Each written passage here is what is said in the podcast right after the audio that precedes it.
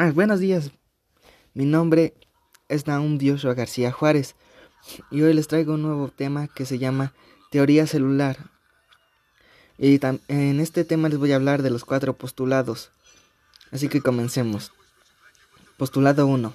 La célula es la unidad estructural de la materia viva, o sea que la, la célula es la fuente de que nosotros existamos porque estamos conformados de millones de millones de células. Postulado 2. Todas las células proceden de las células preexistentes por división de estas.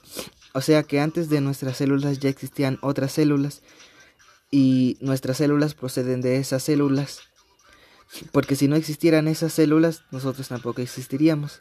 Postulado 3. Las funciones vitales de los organismos dentro de las células. O sea, las células eh, mantienen nuestras funciones vitales de nuestro organismo para que nosotros podamos existir. Y postulado 4. Cada célula contiene toda la información hereditaria necesaria para el control de su propio ciclo y del desarrollo del funcionamiento de un organismo de su, especie, así como para la transmisión de esa información.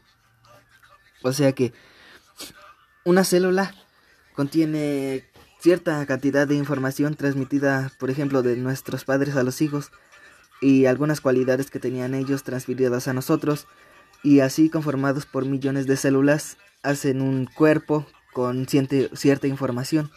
Y bueno esto sería todo. Mm, agradezco su su comprensión y gracias. Bye